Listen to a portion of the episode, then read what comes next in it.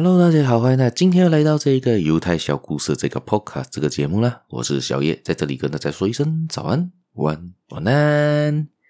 今天呢，要分享的这个故事呢，是关于一个古希腊神话了。今天就来说说个古希腊神话的故事啦。但是在听这个故事之前呢，大家可以先订阅我，继续分享出去给你的亲朋好友，也可以去我的 FB、Insta 的可以点个赞吧。也可以小额赞助我一下下啦，下面有的群圈应该有一个 link 叫 Buy Me a Coffee，可以点进去小额赞助我，给我更大的动力吧。好，我们就开始今天的故事吧。关于这个古希腊神话，而这个古希腊神话呢，我讲的不是宙斯的那个故事，但是跟宙斯也是有些关系啦。在他的神话里面，曾经有一个叫米诺斯王，这一个王呢，他就是宙斯跟他的情人欧洛巴所生的儿子。而宙斯呢，曾经有把这个欧洛巴呢，他这个情人啊，变成牛啊，躲避他的天后赫拉的加害。因为赫拉是一个嫉妒女神嘛，因为宙斯太爱乱搞了，时常在这边偷情，生生了很多的不同的私生子啊，很多半人半神啊。他追去那个天后，时常会找到这些人，想把他杀掉嘛。所以他为了避免他的这个情妇被杀掉，所以他就把变成一头牛，逃避这个天后赫拉的这个追击。之后呢，当然呢，他也把它变回来了。但这个故事接下去就是米洛斯呢，这个王呢，就从来不把牛当做祭祀的这个牺牲的那个祭祀品，因为他觉得牛就是他的母亲嘛。曾经就好像印度教一样嘛，印度教也是认为牛是他们的母亲嘛，所以他们也不会吃牛肉一样的道理。但是呢，因为他就是不拜牛嘛，给那些神嘛，那些神就很生气，就就下了一个诅咒。他就诅咒了什么呢？米诺斯的王后。跟牛相爱，而生下了一个半牛半人的一个怪人，一个怪物。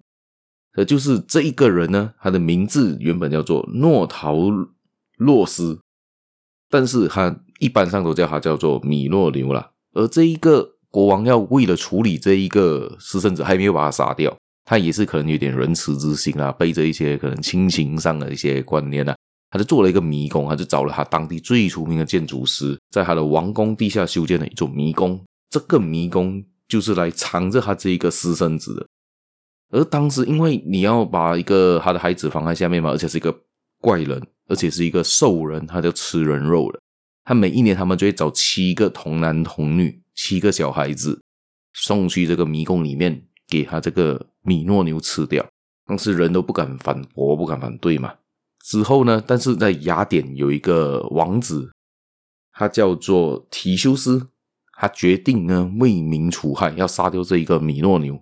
他就呢就跟随着童男童女去到了那个地点，去到那个迷宫就下去了。而他他在这个王宫时候，而他在这个王宫的时候呢，认识到了一个公主，他们一见钟情。而这个公主为了要帮助他打赢这个米诺牛呢，送他的海洋一两样东西，一个是魔剑，和另外一个呢就是一团的线。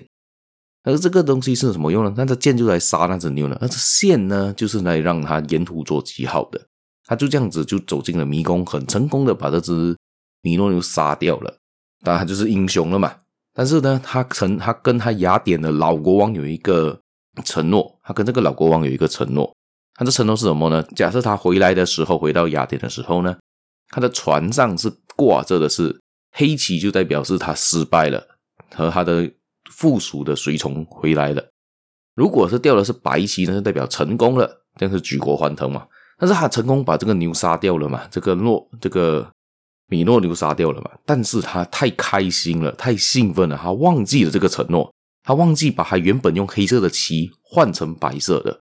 则这样子，那个雅典的老国王一看到就很伤心嘛，就要自己儿子死了嘛，就很黯然的跳下了悬崖，跳进了大海，自杀了。而这就是以这个故事呢，就是给到一个比较不这么美好的一个结局吧，不一个皆大欢喜的结局。以这边的故事我这样看呢，其实它带来的意义呢有什么呢？第一，你在兴奋、在很开心做着某件事情的时候呢，也要想想看你曾经答应过别人的承诺有什么，也别忘了重要的承诺。你答应的人就要做到给他，不然假设他真的是记得把那个棋换成是一个白棋的话，老国王也不会因为这样去自杀了嘛。而老国王呢，我觉得他的分身上呢，也是一个太过于极端的吧。对，你要想想看啊，假设你儿子已经死了，然后你又没有借位给他，你又跳楼死了，你去跳跳海死了，这样子谁来管你的国家？其实一个不负责任的情况了，把亲情放得太重了。就应该以国家为重，就是以我看法是这样啦。以这两方面来看，而米诺牛的本身呢，这一个这一个原本的米诺王国呢，那个王其实也是一个比较奇怪的存在，太过溺爱孩子了，应该想办法的想给这个孩子主导他回正确的方向，让他可以融入环境里面，而不是把他锁在一个迷宫里面。这样子，他永远都不会成长，而且他永远都只是那只怪物，他永远不会变大，他永远不会是变好的一个人物。这样子，他不是等你死了之后，等你去世之后，这样子迟早一定会被灭掉嘛，迟早会把他杀掉啊！你就是一个残暴的君主啊，对人家来说。所以大家可以回想一下，这故事可以带给你有什么启示呢？我看到的东西是这样啊，虽然是一个古希腊神话了，这个王宫的王子好像还在古希腊，还在希腊那边是有的。大家有旅行的话，可以去找到这个米诺牛的这一个迷宫，这个王宫啦。